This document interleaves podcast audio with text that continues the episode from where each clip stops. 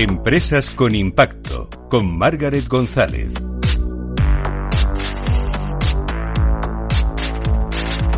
Muy buenas tardes, ¿cómo estás? ¿Qué tal ha ido esa semana?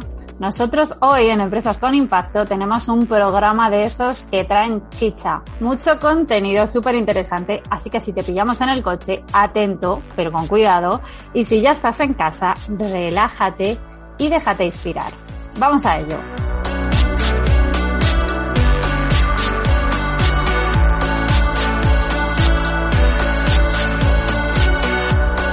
Hoy, en el programa de hoy, vamos a mancharnos las manos. En un momento vamos a hablar del precio de la luz. Ahí es nada. Pero además, en la segunda parte del programa hablaremos de cómo gestionar la incertidumbre y los nuevos desafíos de la empresa y mantener la motivación, sobre todo de cara a este final de año, esos nuevos objetivos de año nuevo. Y lo vamos a hacer con Olga Cañizares, subdirectora del posgrado experto en inteligencia emocional de la UNIR. Y también hablaremos de un nuevo modelo de negocio que ya está pegando fuerte fuera de España y que aquí hace ya un tiempo que empieza a hacer ruido y también generar algunas dudas. Nos lo va a explicar Luis Monge, que es experto en ventas. Y ahora sí, vamos a ello, arrancamos Empresas con Impacto.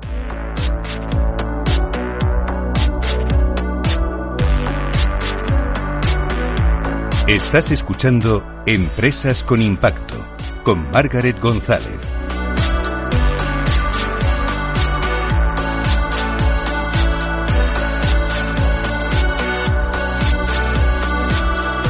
Bueno, y como decíamos al inicio, hoy vamos a meternos de lleno a entender qué está pasando con el precio de la luz, qué podemos esperar y cómo las empresas particulares que teletrabajan ahora tanto pueden hacer frente a este panorama.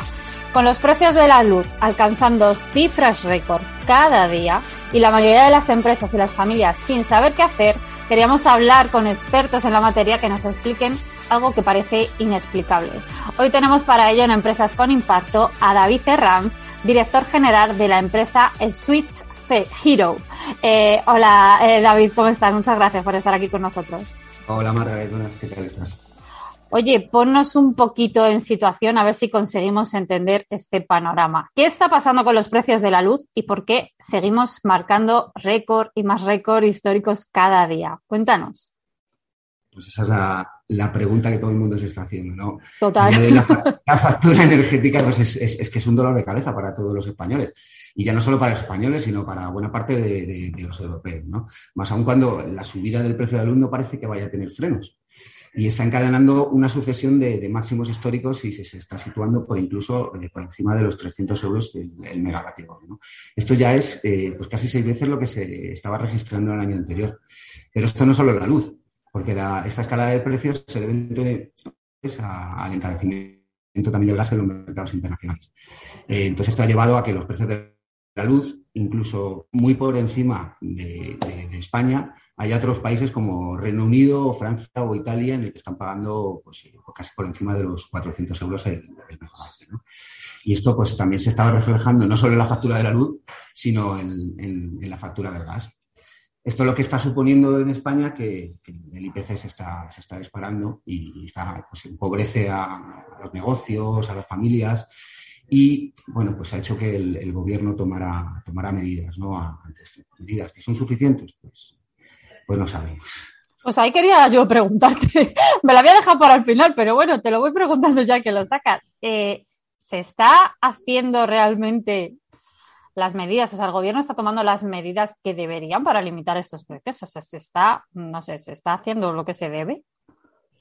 Bueno, yo creo que el, gobierno ha tomado medidas. O sea, esas medidas no sé si han llegado demasiado tarde, eh, pero el, gobierno toma medidas, ¿no? Eh, ¿Suficientes o no? Pues ahora lo veremos. ¿Qué es lo que, lo que puede pasar ahora? Según las previsiones que tenían, eh, pues, ha llegado el invierno ahora, hay más consumos de gas. Eh, el consumo de gas hace que necesitamos también para la fabricación de, electricidad y esto no parece que vaya a, parar, ¿no? Entonces, bueno, pues eh, creo que el gobierno va a tomar nuevas medidas para el segundo trimestre del año, lo que no sé si llegarán demasiado tarde. Porque el ritmo que vamos al ritmo que vamos, parece que va a seguir eh, encareciéndose. Oye, y desde Swiss Hero, ¿qué proponéis? ¿Cómo lo hacéis?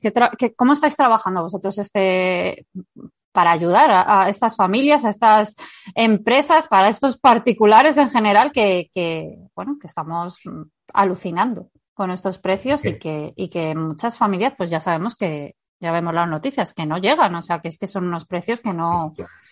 ¿Cómo trabajáis vosotros? ¿Qué estáis haciendo? Eh, pues mira, lo que nosotros hacemos es, eh, digamos que son como una especie de, compras colectivas. Lo que vamos a ayudar es al, consumidor a tener un precio que esté siempre por debajo del, precio de mercado. Nosotros lo que hacemos es, eh, generamos todos los meses un índice del precio medio del mercado. Cogemos a todos los proveedores y también los precios que hay en los comparadores, hacemos una batidora y, vemos, analizamos todos los precios. Entonces sacamos el precio medio. Luego, por otra parte, lo que hacemos es con el consumidor le pedimos que nos dé su, digamos, un mandato, un poder para poder negociar con él en su nombre con, las, con, los proveedores de energía. Entonces, una vez que hemos negociado con ellos, le presentamos la mejor oferta del mercado. Al consumidor le hemos hecho una serie de promesas. Esas promesas son que su factura de la luz va a ser lo más sencilla posible. Eh, como decíamos antes, la, factura de la luz eh, a día de hoy no la entiende casi nadie. sí, cuando has dicho lo de lo más sencilla posible, a mí me ha parecido, me ha parecido, o sea, que me lo explique, porque vamos, me ha parecido algo, creo que es de las, creo que es de las cosas más complicadas que, hay y yo no, vamos, ni yo ni mucha gente entendemos cómo puede ser algo tan complicado. Yo no sé si el, mercado se ha puesto a, no sé, a intentar que el consumidor no lo entienda, pero eh, es verdad, ¿no? si miras un poco los datos de la OCU, eh, dice que solo el 11% de la, de la, población española entiende la factura de la luz. Hmm. Y eso es, eso es un, poco extraño, ¿no? Yo cuando compro cualquier producto, miro la factura que me llega y entiendo que tengo ahí pues, el, producto que he comprado más el impuesto y sé lo que estoy pagando. la factura de la luz es un, es un poco diferente. ¿no? Entonces, hay diferentes tarifas, eh, hay dos mercados, que la gente no sabe también que hay dos mercados. Hay un mercado regulado que está los precios indexados al, mercado mayorista y luego hay un mercado libre donde, los, eh, donde las comercializadoras pues ponen sus precios. Entonces, nosotros lo que, lo que intentamos o lo que vamos a conseguir es quitar esos quebraderos de cabeza a la gente. ¿Cómo? Pues vamos a ofrecer un contrato, un contrato anual que tenga una tarifa fija, con dos potencias, una potencia valle y una potencia punta, y un precio que es fijo de eh, su consumo. Entonces, como te decía antes, eh, el, consumidor nos da, nos da su poder para que podamos negociar en su nombre este, este contrato y lo vamos a negociar todos los años con los proveedores. ¿Qué quiere decir esto? Que si nosotros encontramos, una vez que ha terminado su contrato, una oferta mejor, vamos a hacerle el cambio a la nueva compañía. Esto lo que le asegura al consumidor es que vaya a tener siempre un precio que esté por debajo del precio de mercado. Esa es la forma que nosotros vamos a ayudar. Y le hacemos una serie de promesas al consumidor, entre las que están, eh, pues que va a tener este precio, un, ahorro de al menos 50 eh, euros, si tiene un producto, un, contrato de luz y gas, tendrá un, ahorro de al menos 50 euros en ese, en ese contrato. Y si tiene un contrato solo de luz, tendrá un ahorro de 30 euros. Este ahorro no es con respecto a su factura que tenía anteriormente, sino como te he dicho antes, nosotros generamos un índice de precios entonces eh, ese índice de precios es la media del mercado y siempre se asegurará que va a tener un contrato, un contrato justo que estará por debajo de ese índice. El consumidor va a poder decidir, una vez que le hemos presentado esta oferta, que es la mejor, eh, decidirá si la quiere o si no la quiere. ¿no? Entonces, a partir de ese momento, nosotros nos encargamos de todo. Eh, una vez que ya hemos hecho las negociaciones con los proveedores y le hacemos el switch, ¿no? el cambio hacia ese nuevo proveedor. Y tendrá, así se asegura que siempre tendrá un contrato nuevo anual con, un proveedor, con el mejor proveedor que, le convenga. Entonces vosotros funcionáis como intermediarios, ¿no? Exactamente, somos como, eh, yo lo digo así un poco como si fuéramos un broker en el que eh, tú confías, tu, o sea, depositas tu confianza en nosotros y lo que nosotros hacemos es negociar por ti un contrato anual cada año. Y ese contrato, en vez de que te llegue, como estábamos hablando antes, que no entiendes absolutamente nada de lo que te está llegando en, tu factura, va a ser muy simple, porque va a tener dos precios para la potencia, potencia valle y potencia punta, y un precio para la energía. Luego, aparte de los impuestos, eso obviamente en todos los contratos existe. Swiss Hero eh, viene de Europa, ¿no? Creo que si no estoy equivocada, viene de Holanda. Eh, allí ya habéis trabajado de, esta manera, que, que, porque la subida de precios ya sabemos que no es solo en nuestro país, o sea, está pasando en toda Europa. ¿Cómo lo estáis haciendo? ¿Cómo está funcionando en países como Reino Unido, Bélgica, Alemania, que sé que estáis por ahí funcionando? Bueno, pues eh, este es un modelo, es un modelo que funciona muy bien en Inglaterra. En Inglaterra lo llaman el, ángel, de la guarda. ¿Por qué? Porque al final eh, es empresas que velan por, por, tu, digamos, tu seguridad. Tienes como un seguro frente a, frente a las subidas y bajadas de, la luz. en Inglaterra, para que te hagas una idea, ya hay más de un millón de personas que eh, contratan su factura de luz, su contrato de la luz con, como, como la nuestra. ¿no? En Holanda, nosotros eh, estamos trabajando con un grupo que se llama CR5, que es eh, fundadores de Jack Van der y que ya desde el año 2009 eh, está haciendo compras colectivas. Esto funciona así, ¿no? nosotros lo que hacemos es juntar, tenemos muchos socios en Holanda, en España, que pueden ser entidades, eh, pues desde entidades eh, financieras, grandes medios de comunicación, eh, grandes grupos de consumidores. Y lo que hacemos es, pues cada vez que tenemos un número determinado de consumidores que nos han dado su poder para que podamos negociar, tenemos, vamos a hacer una ronda de ofertas con, los proveedores. Y eso nos da esa seguridad para poder conseguir los mejores precios para ellos. En, Holanda, por ejemplo, que pongo el, caso, que nuestra empresa es holandesa, eh, llevan ocupándose desde mediados del año 2009 eh, de la electricidad para, para muchísima gente, ¿no? quitando esos quebraderos de, cabeza que les da. Y en, poco menos de un año y medio mm, han conseguido más de 25.000 eh, consumidores que ya se hayan registrado dentro de, de, Switch Hero en, Holanda. Oye, y mm, Switch Hero, ¿Cómo surge? O sea, ¿de dónde nace, aparte de la necesidad que imagino que veo, eh, o sea, que, demanda evidentemente el mercado, de dónde nace? Porque aquí siempre hablamos ¿no? de empresas que buscan generar impacto.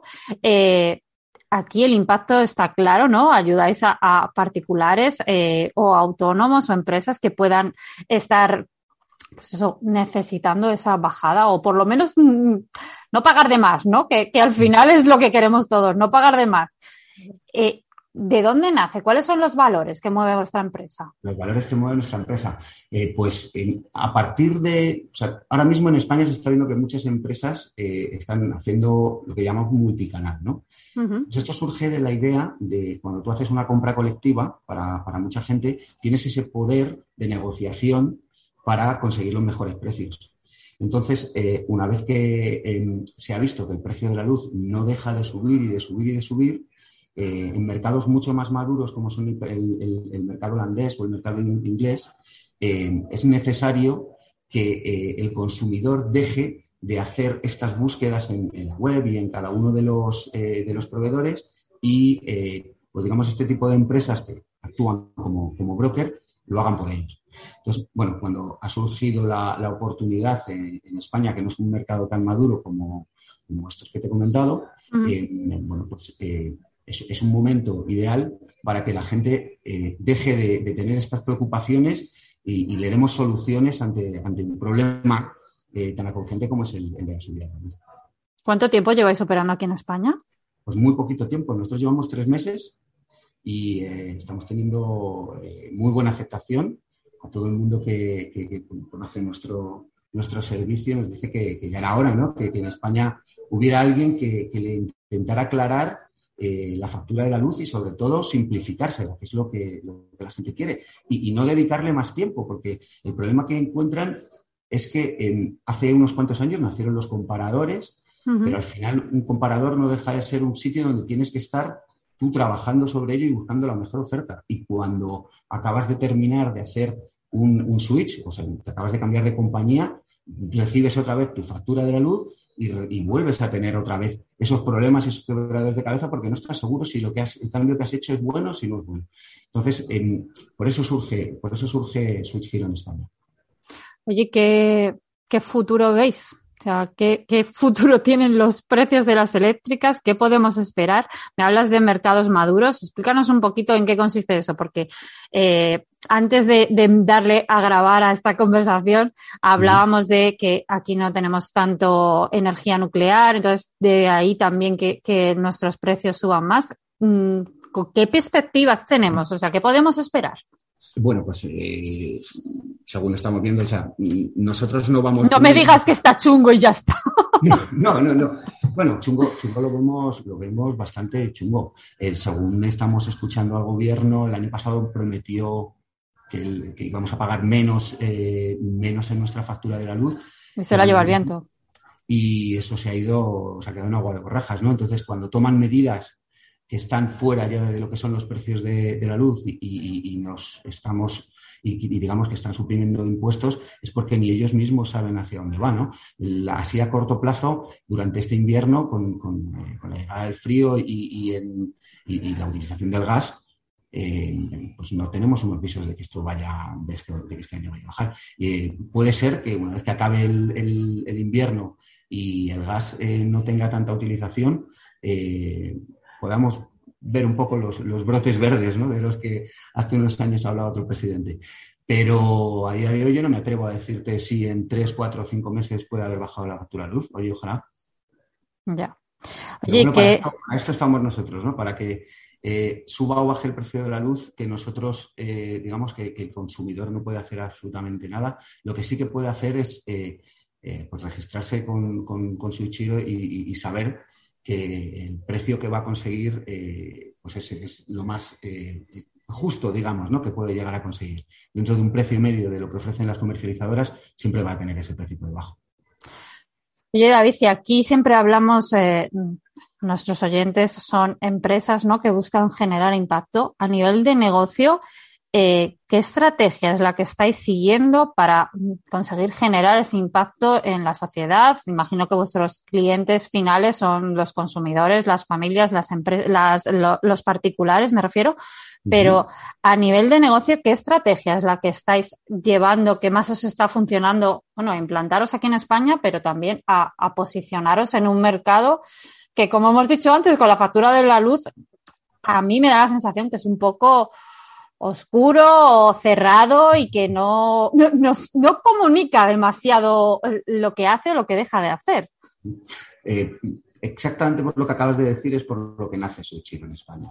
Eh, la factura de la luz, como hemos dicho al principio, eh, hmm. hay muchísimos tipos de facturas de la luz. Entonces, simplificándole al, usuario, al consumidor, todo esto y quitándole esos dolores de cabeza, es nuestra forma, es nuestra estrategia para crecer en España. Eh, llegando a acuerdos con, muchos grupos de comunicación y con entidades financieras, con grupos de consumidores, es como queremos hacer nuestra expansión. Eh, tenemos previsto si todo funciona bien, eh, al ser un, problema que no solo es en España, eh, pues tenemos previsto que si todo funciona bien podamos expandirnos hacia, Portugal y, hacia Francia. Contándote un poquito más de, datos, eh, según nuestras previsiones de, crecimiento, esperamos que en el, tercer trimestre de, este año que entra, en 2022, podamos tener entre 30 y 50 mil consumidores enganchados a, a Switch ¿no?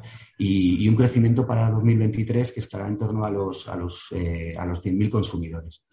Eh, con esto, pues nosotros pedimos unos ingresos de tener una facturación de un millón y medio durante, durante 2022 y un crecimiento ya cercano a los 5 millones en, 2024.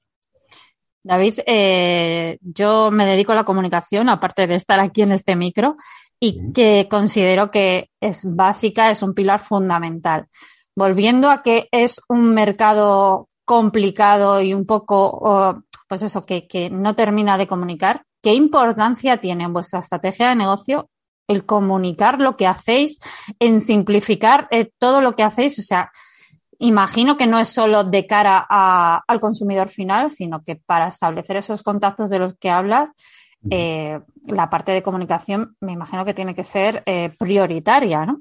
Es fundamental, ¿no? Es fundamental, eh, sobre todo por lo que tú comentabas al principio, eh, eh, la gente no entiende su factura de la luz, ¿no? Entonces, nuestro, nuestra estrategia de comunicación en este caso viene, viene más dada por, por, simplificar en un principio esa factura de la luz, por crear una tarifa que todo el mundo entienda eh, y hacer que este mercado sea lo más transparente que lo más transparente posible. Eh, nosotros lo que hacemos es, llegar a acuerdos con las comercializadoras y son acuerdos em, que nosotros no queremos que, el consumidor siga teniendo estos problemas. Entonces, eh, para ello, lo único que queremos es que tenga un contrato de luz en el que no tenga que explicarse absolutamente nada, que el consumidor lo entienda según le llega la factura. Y a esto no han sido, me pregunto yo, esto no, mm, o sea, no se han vuelto, se han puesto un poco reacias, o sea, las energéticas no se vuelven un poco reacias a que intervengáis ahí porque, mm, no sé, le quitáis parte de, ese ocultismo, vuelvo a lo mismo que, que, supone su factura de la luz. O sea, es como, bueno, vamos a hacer sencillo lo que vosotros no estáis haciendo. Pues, pues mira, fíjate que, eh, con todos los proveedores de, energía la respuesta ha sido totalmente la contraria. Eh, ha, sido, ha sido muy positiva porque al final Curioso. Es, un, modelo de negocio en el que, en el que gana todo el mundo. Eh, por un lado, el consumidor lo que, lo que va a tener es un contrato justo, va a pagar un precio justo, y por otro lado, como nosotros lo que aglutinamos es a grandes grupos de consumidores fieles y con un contrato anual, no que no se vayan a estar cambiando cada dos o tres meses, porque van a entender su factura de la luz, aquí es un, ganamos todos. Eh, nosotros tenemos el mismo acuerdo con todas las proveedores para generar una transparencia y una imparcialidad frente al consumidor, ¿no? para que el consumidor diga, eh, bueno, pues eh, a diferencia de otros canales de adquisición que puedan tener los proveedores, como puede ser Internet, como pueden ser los comparadores, en donde cada uno tiene sus acuerdos diferentes con los, con los proveedores, nosotros para esa estrategia de comunicación transparente con el, con el consumidor, lo que hemos dicho es, no queremos ni que este proveedor nos pague más o que nos pague menos por llevarle más consumidores. Tenemos exactamente las mismas tarifas, que es donde está nuestro, nuestro modelo de negocio. Nosotros cobramos por, por cada uno de los clientes que le llevamos al, proveedor.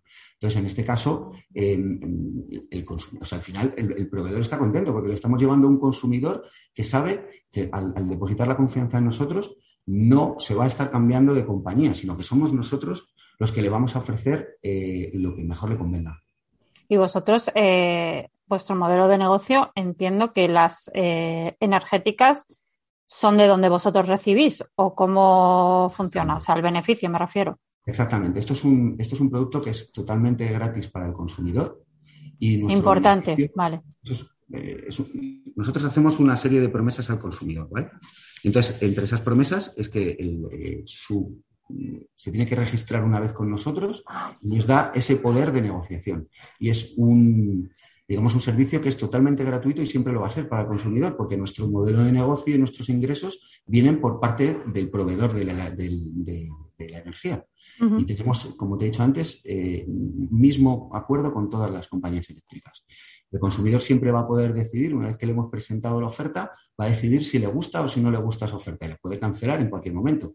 Y nosotros nos vamos a encargar luego, una vez que ya hemos hecho el, que el consumidor está de acuerdo con esa, no, nos ha cancelado esa oferta, nosotros nos encargamos de todo. Le vamos a hacer el cambio de, proveedor y eh, le vamos a asegurar siempre al consumidor que va a tener un ahorro que va a estar, pues, como te he dicho antes, eh, pues, si tiene un contrato de luz y, gas eh, por debajo del precio de mercado, más de 50 euros, y si es un contrato de luz, pues más de 30 euros. Esto va a ser un contrato anual. O sea, si tú hoy te das de, te das de alta con nosotros, eh, nosotros negociamos por ti ahora un contrato anual y el año que viene volvemos a negociarte otro contrato anual. O sea, toda tu vida vas a estar, eh, si sigues trabajando con nosotros, eh, vas a tener un precio justo.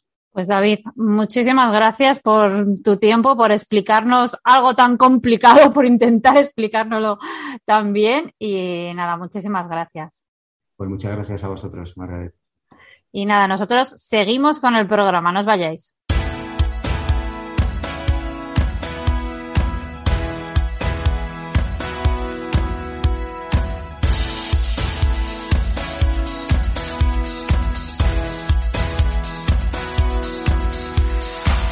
Y arrancamos esta segunda parte del programa y como se adelantaba, vamos a hacerlo metiéndonos a gestionar emociones en la empresa. Un tema que a mí me encanta, ya sabéis, y que me parece básico aprender autogestionarnos y a gestionar el equipo que lideres si queremos conseguir mejores resultados, que para eso estamos todos. Al final y al comienzo de año es un momento de reflexión, de análisis y de marcarse nuevos objetivos. Y saber gestionar la incertidumbre y los nuevos desafíos es determinante para los resultados que consigamos. Para que nos explique bien qué debemos hacer y cómo hoy tenemos en Empresas con Impacto a Olga Cañizares, subdirectora del posgrado experto en inteligencia emocional de la UNIR. Hola Olga, muchas gracias por estar aquí con nosotros. Gracias a vosotros, Margaret. Encantada. un placer. Vamos a ello, que, que aquí hay mucho que hablar. ¿Qué es, para empezar, es la gestión emocional una asignatura pendiente en las empresas? Pues mira, Margaret, más que una asignatura pendiente, es que hay que incluirlo ya en el plan estratégico de las organizaciones. El bienestar de las personas debe ser considerado una prioridad, ya que son el activo más importante de una organización en estos momentos. O sea que no es una asignatura pendiente, ya es una asignatura que tenemos que estar corriendo con ella e incluirla, como te digo, como prioridad. ¿Mm? Absolutamente. Y ahora que estamos aquí a final de año, empezando el nuevo año, marcándonos nuevos objetivos en las empresas, ¿cómo gestionamos porque eh, podemos haber tenido resultados buenos, resultados mm, intermedios y resultados malos. ¿Cómo podemos gestionar esa incertidumbre que seguro que hay en todas las empresas y marcarnos objetivos asumibles, tanto si ha ido bien como si ha ido mal, sobre todo si ha ido mal, claro? Sí, sí. Mira, lo que pasa ahora es que esta incertidumbre nos ha llenado a todos de desconfianza. Entonces, lo que tenemos que hacer es generar confianza en los equipos y darles la oportunidad de que se desarrollen su creatividad, su proactividad, conseguir que se impliquen en el desarrollo de las empresas como si fueran de ellos mismos. Para eso necesitamos eh, generar, como te decía, unas relaciones de mucha confianza, permitir el error, em, empezar a incorporar la cultura del error en la empresa, no como un castigo, sino como una oportunidad de aprendizaje. Entonces, tenemos que marcarnos microobjetivos y ser lo suficientemente flexibles para que, nos para que podamos rectificar a tiempo.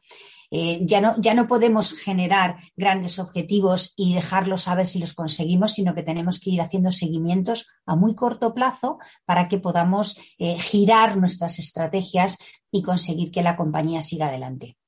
Una empresa que no ha tenido nunca en cuenta esta parte, ¿no? De, tener en cuenta, como tú dices, la parte de gestión emocional, de incluirla en su, ya en su modelo de negocio, me atrevo a decir.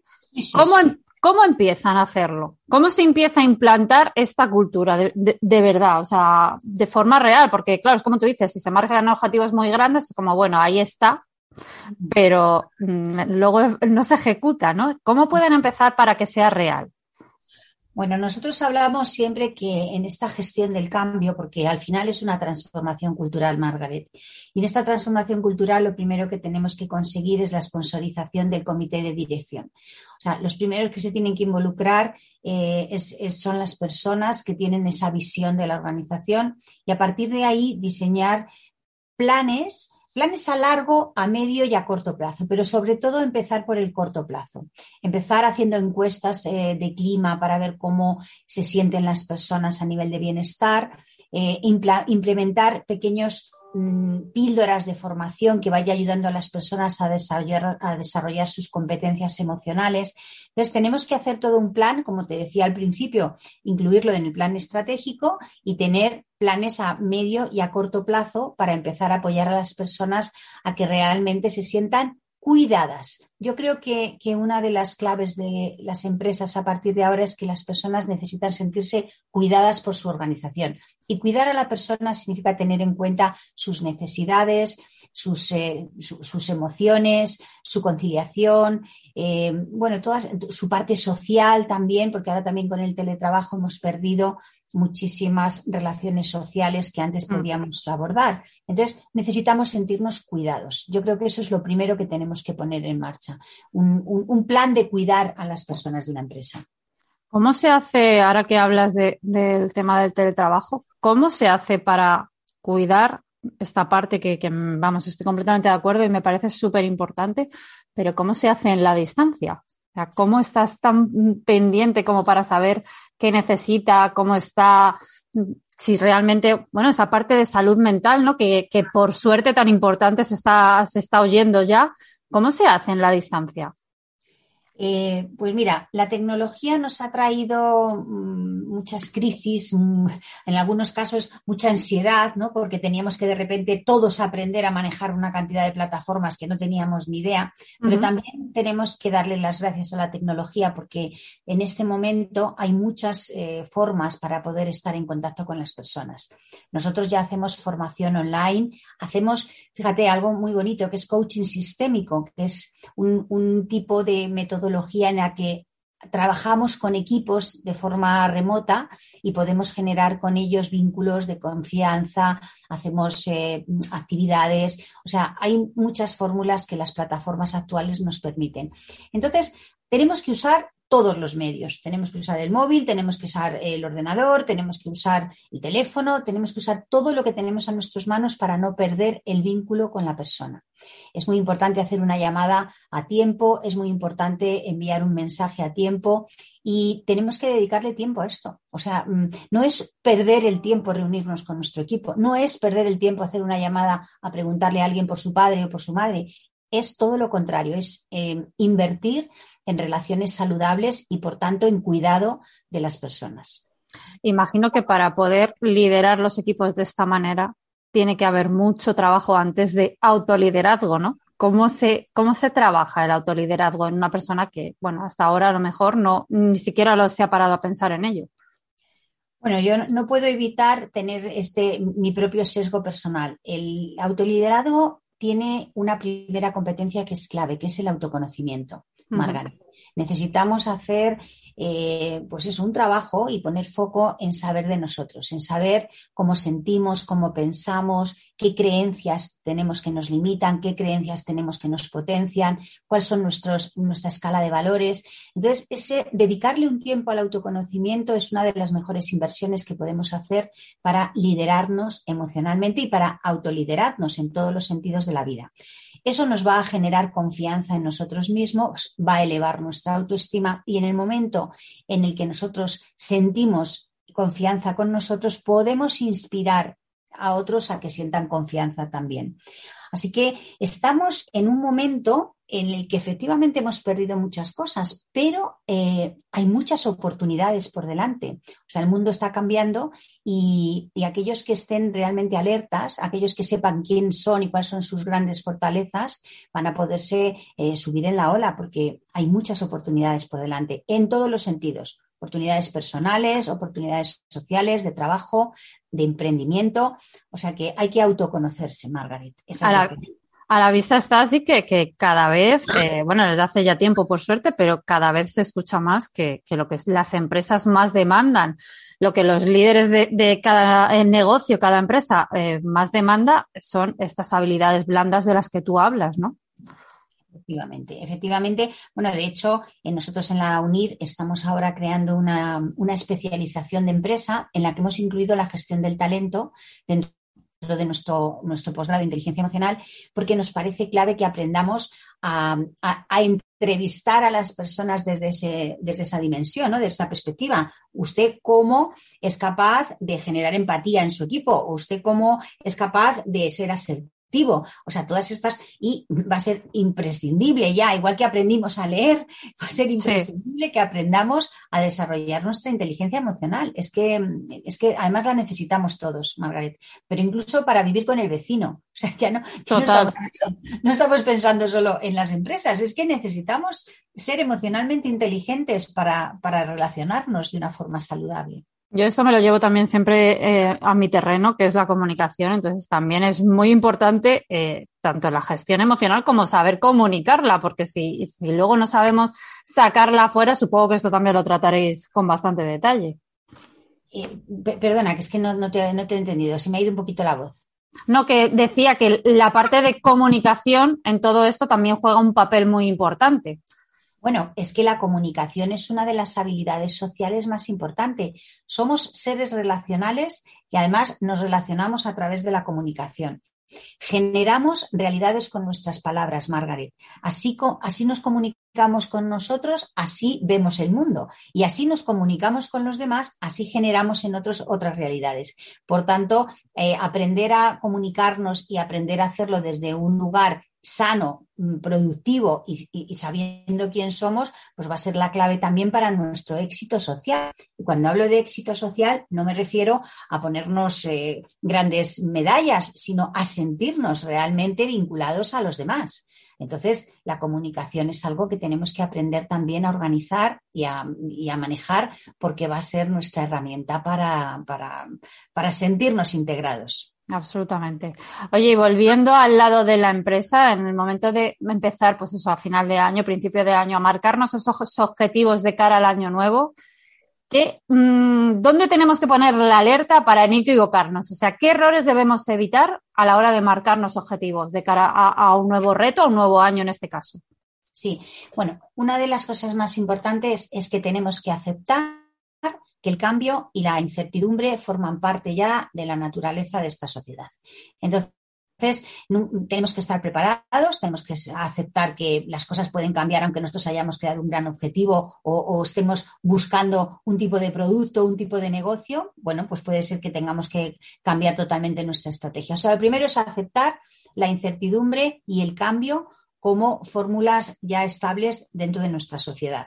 Segundo, tenemos que marcarnos microobjetivos, como te decía antes, para que tengamos la posibilidad de mm, cambiarlos en cualquier momento.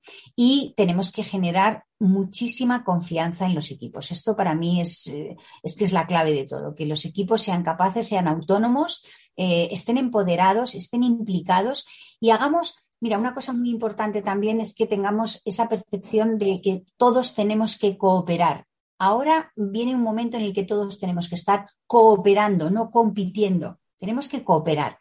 Entonces, para plantearse objetivos, tenemos que pensar en cómo lo va a hacer la competencia y a lo mejor tenemos que hacer acuerdos, en qué necesidades tiene en este momento una sociedad y cubrirlas de la mejor forma posible y cómo hago yo que mis equipos co-creen conmigo la visión de la empresa es muy importante que aprendamos a co-crear la visión para que todo el mundo sienta compromiso en lo que está haciendo. Además es que dándole esta visión como que entran más ganas, ¿no? O sea, es todo, eh, eh, no sé, se siente positividad eh, pensando de esta manera. Absolutamente, y además lo necesitamos. Ya no solamente necesitamos escuchar em, que hay oportunidades, necesitamos eh, sentir, sentirnos motivados a conseguir cosas y sobre todo necesitamos tener buenas noticias. O sea, y las buenas noticias es que entre todos podemos. Eso es lo bueno, que entre todos podemos sacar esto adelante. Olga, un placer, muchísimas gracias y vamos, me ha encantado todo lo que nos has contado. Muchísimas gracias. Gracias a vosotros, que paséis un buen día. Hasta otro día igualmente.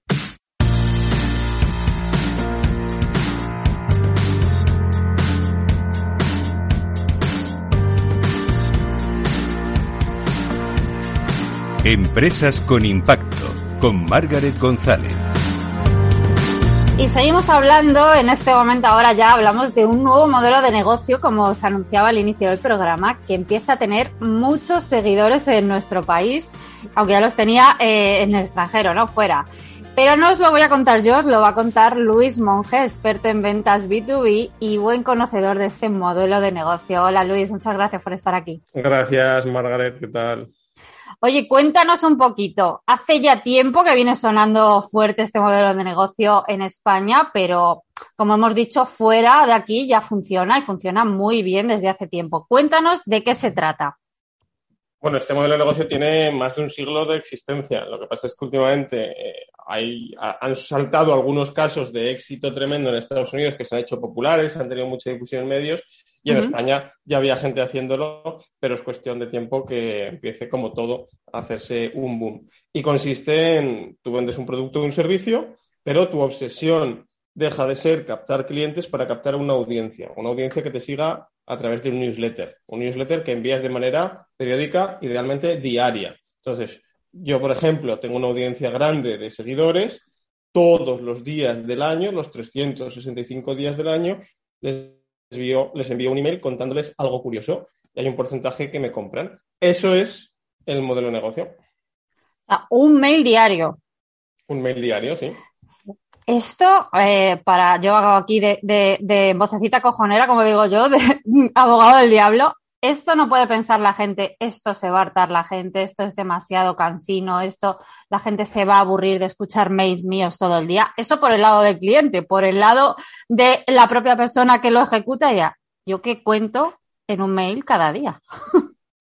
Bueno, si es aburrido o no, depende de lo que cuentes. Habrá gente que lo hará aburridísimo y habrá otra gente que lo hará fenomenal. Quiero decir, eso es lo, lo que importa es la calidad, no la frecuencia de, de, envío. En la tele vemos, y a lo largo de la, de la, de, de la vida nos encontramos con cientos de impactos, varios diarios de muchas marcas. ¿Nos aburren o no? Pues depende de lo que nos cuenten. Hay marcas que lo hacen muy bien. Bueno, y de hecho todos los días los, o leemos, o escuchamos música, o vemos Netflix, o, o, jugamos a videojuegos todos los días. ¿Por qué? Porque ese contenido nos gusta. Se trata de crear contenido de calidad. Crea contenido de calidad y tal. O envía un email al año para Navidad, hazlo aburrido y tendrás gente que se dé de baja. Es decir, la frecuencia es irrelevante de todo punto. Y, y luego, ¿qué cuentas? ¿Qué cuentas?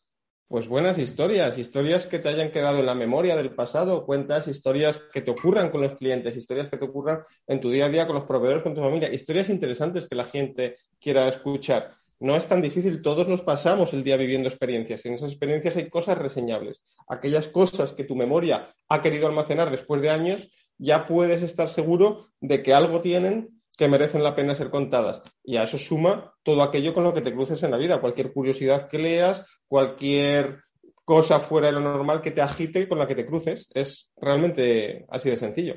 Y luego se trata de poner una llamada a la acción, entiendo. Claro, y luego se trata de buscar una relación con lo que sea que vendes. Pero uh -huh. mmm, no tienes por qué buscar justo esa historia que lleva la moraleja perfecta. No, no, no, no, no. La publicidad de toda la vida ha sido crear historias que enganchen a tu público objetivo y al final crear simplemente un mensaje de patrocinado por. Es un poco eso. O sea, yeah. quien no se lo crea, que me siga. Yo en mi caso vendo cursos de ventas, formación de ventas y vea que todos los días cuento historias curiosas y la relación que hay a veces con el mundo de las ventas no es súper explícita y súper directa. Oye, esto como, o sea, hemos dicho que, en Estados Unidos ya se está haciendo, que se está haciendo con mucho éxito. Cuéntanos algún ejemplo que sepas de que se está funcionando allí tanto, cómo apareció este boom, bueno, que ya has dicho que lleva un, siglo haciéndose, ¿no? Pero ¿cómo empezó allí a, gestarse este boom? Esto nace, realmente esto nace con la revolución industrial. En a principios del 19, cuando se empiezan a fabricar productos en cantidades masivas, la humanidad se da cuenta que además hay que venderlos, que no solamente había que producirlos, sino que había que venderlos. Entonces uh -huh. nace la profesión de la publicidad, nace entonces. Y nace el copywriter, que es el redactor publicitario, el creativo publicitario también. Y a alguien se le ocurre que, joder, si te creas una audiencia y les impactas con mucha frecuencia, por pura estadística, todos los días habrá alguien que te compre. Y entonces esto nace a través del correo postal. Y hay quien envía correos postales semanales o incluso diarios ofreciendo productos y servicios y hacen mucho dinero. Cuando nace Internet, esto obviamente se facilita muchísimo, los costes bajan una barbaridad y de repente hay gente que ya no lo hace porque considera que es pesada, ahora que es fácil y que es más rentable, es cuando hay gente que, para fortuna de los demás, hay gente que lo deja de hacer, pero obviamente hay mucha gente que lo hace. Hay muchos casos de éxito curiosos. Me gustan especialmente una chica de 25 años que le hacían el otro día un reportaje que el año anterior, en 2020, facturó 25 millones de dólares vendiendo productos de belleza a sus eh, seguidoras. Y me gusta también la que más, eh, mi favorita es Miss Excel, una chica que vende cursos de hojas de cálculo de Excel y, y lo mismo, eh, unas cifras de escándalo, no recuerdo la cuantía que facturaba, pero también de muchos millones al año y su único canal es el correo electrónico. Ella tiene, sí que tiene actividad en redes, a través de las redes la gente se tiene que suscribir a su newsletter y a partir de ahí mensaje diario. ¿Este modelo de negocio es para todo tipo de negocios? ¿Lo pueden aplicar todos o, o no? Pues eh, me cuesta pensar alguien que no. Si vendes servicios es particularmente fácil sobre todo si son servicios personales, tipo consultorías, asesorías, en formaciones, por supuesto, que es lo que yo vendo, formación en ventas, es facilísimo.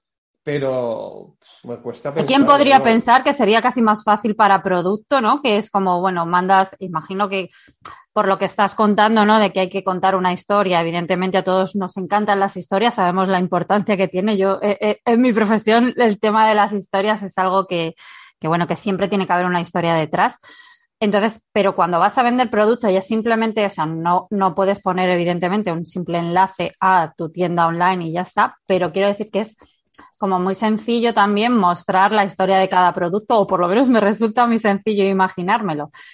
Me resulta casi más complicado, quiero decir, eh, el tema de servicios. No sé, porque a lo mejor, pues, pero claro, si según me cuentas, venden hojas de cálculo de este modelo de negocio, se puede vender cualquier cosa. No, porque en servicios lo que estás vendiendo es a ti mismo, por encima de todo. Entonces, aquí entramos con la marca personal. Claro, el nivel de confianza y de fraternidad que puedes generar no hay ningún otro medio que lo iguale que el correo electrónico y que lo permita hacer además en estos volúmenes. Eso es lo que lo hace tan atractivo y tan fácil. En producto, por supuesto, lo que pasa es que si tienes un producto hipercomoditizado, súper estándar, en el cual el público es súper eh, elástico al precio, pues a lo mejor empieza a ser más difícil. En servicios la diferenciación existe siempre, porque incluso aunque tú creas que haces exactamente lo mismo que el resto, no es verdad porque lo haces tú. En última instancia es lo que el cliente contrata, por tanto siempre va a haber un punto de diferenciación. Pero vaya, eh, business to consumer o business to business, mm, mm, producto o servicio, me resulta muy difícil imaginar a alguien que no se beneficiaría de este modelo de negocios. Eh, que además hablamos de un modelo de negocio y realmente es la forma de venta más antigua de la humanidad.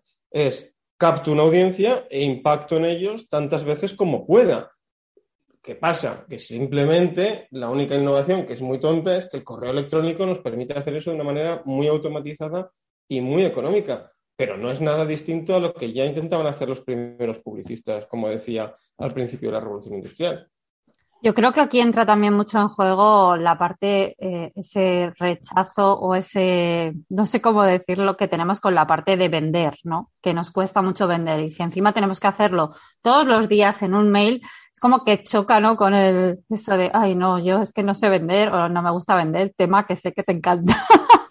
Bueno, pero eso es una ventaja enorme. Es decir, que vivamos en una sociedad tan débil, tan poco ambiciosa, y tan acomplejada es maravilloso para los que queremos vender, porque si todo el mundo no tuviera esas barreras mentales, el nivel de competencia sería durísimo. Pero afortunadamente nos encontramos en una sociedad en la que por el mero hecho de existir y contar lo que haces, ya estás por encima del 50%. Si encima lo haces con frecuencia y con un poquito de gracia, ya estás por encima del 90%. Entonces, efectivamente, porque esa sensación de miedo, de miedo a resultar pesado, de miedo a resultar agresivo, de miedo a vender, de vergüenza, tal, existe y está muy extendida, para los que lo hacemos esto resulta tan extremadamente lucrativo. Volvemos a lo de siempre. Entonces, el canal de venta por excelencia para cualquier negocio sigue siendo el email marketing. Oh, bueno, esto que dices son palabras mayores y habrá muchas marcas grandes, sobre todo, que utilizan mucho la televisión o grandes medios que, pensarán que es una barbaridad. Pero sí, por el coste de impacto es que lo es. Eh, por supuesto que lo es. Porque no hay ningún medio de comunicación que te permita garantizar un impacto continuo con la misma audiencia a este coste y con esta probabilidad de éxito. Es que no, existe directamente, es que por mucho que te anuncies en Internet con pago por clic, porque tengas actividad en redes sociales, porque tengas actividad en medios tradicionales, es imposible garantizar que vas a volver a impactar sobre cierta audiencia, cuándo va a volver a ocurrir eso y sobre todo para conseguirlo, qué coste va a suponer. Con esto, en mi caso, que yo tengo 13.000 personas en mi base de datos, pues no todos los días abre todo el mundo, pero todos los días abren unas 4.000, 5.000 personas todos los días 4.000 o 5.000 personas, tengo la garantía absoluta de que me leen. Yo en cada email ofrezco algo, cuento algo de valor, algo interesante, algo que la gente quiere leer, por eso tanta gente lo abre, y a continuación vendo algo.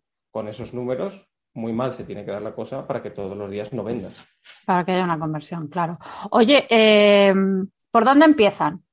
Gente que nos está escuchando y dices, venga, voy a probarlo. Lo primero, tener el compromiso de hacerlo, me imagino. Pero ¿por dónde empezamos y cuánto, puede, cuánto tiempo pueden tardar en ver resultados? La clave está en crear base de datos, ese es el misterio. En cuanto a las historias a escribir, mongemalo.com, que es mi web, que me sigan y empiecen a familiarizarse con lo que es escribir una historia diario. ahí van a poder destilar los ingredientes, pero tienen que crear la base de datos, tienen que crear la audiencia a la que escribir.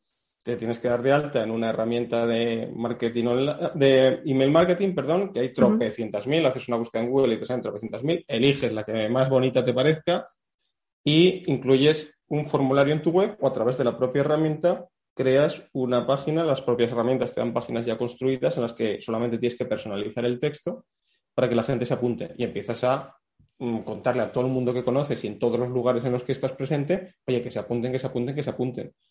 Y vas creando base de datos. ¿Cuándo notamos algo? Pues fíjate, esto es mi experiencia. Claro, aquí eh, variará en función de lo que vendas y lo bien que lo hagas, yo noté un punto de inflexión a partir de los 4.000 suscriptores, a partir que es una cifra que se debería alcanzar en un año, si eres constante haciendo esto. 4.000 suscriptores, yo llegué a un punto en el que ya todos los días tenía alguna oportunidad de negocio, oportunidad de trabajo o alguna venta. 4.000 suscriptores. Ahora tengo 13, sí. Ahora tengo 13.000 y ya eh, la película es distinta. Ya esto no es que todos los días tenga oportunidades, es que casi cualquier día, pues ya estoy. Sí, cualquier día vendo y cualquier día gano más de lo que mucha gente gana en todo el mes. Pues nos quedamos con esta referencia, 4.000 suscriptores y más o menos en un año conseguir esa cifra y es lo que decíamos desde el principio, un mail diario sin faltar un solo día. Luis Cristalino, muchísimas gracias. Gracias a ti, Marta. Venga, un abrazo, hasta otro día. Un abrazo, adiós. Y hasta aquí llegamos una semana más. Gracias por estar al otro lado, como siempre. Hoy me gustaría terminar el programa pidiéndote algo. Estoy haciendo mi carta a los Reyes Magos y una de las cosas que pido es conocerte más a ti. Sí, a ti que nos escuchas al otro lado. Me gustaría que me contaras quién eres, qué hace tu empresa o la empresa en la que trabajas y sobre qué temas te gustaría escuchar en este programa. Queremos ayudarte a generar ese impacto del que siempre hablamos, pero para eso necesitamos conocerte mejor. Así que escríbeme al mail del programa empresasconimpacto@capitalradio.es y te espero al otro lado impaciente. Y ahora sí, nos escuchamos la semana que viene, que aunque sea Nochebuena, habrá programa de tarde. El viernes de 7 a 8, ya sabes, y si nos escuchas desde el podcast, nos escuchamos cuando tú quieras. Lo importante es que nos escuchemos y ya sabes también que me encuentras en las redes sociales por mi nombre y en mi web canalinicia.com hablando de comunicación. Feliz semana y feliz fin de semana.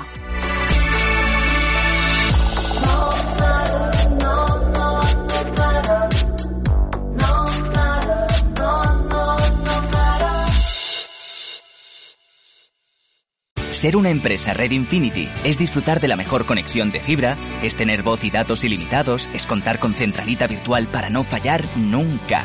Porque nada puede parar tu empresa, con Red Infinity disfruta de todo eso y mucho más, ahora con un 30% de descuento. Llama gratis al 1500. Vodafone Business. Together we can.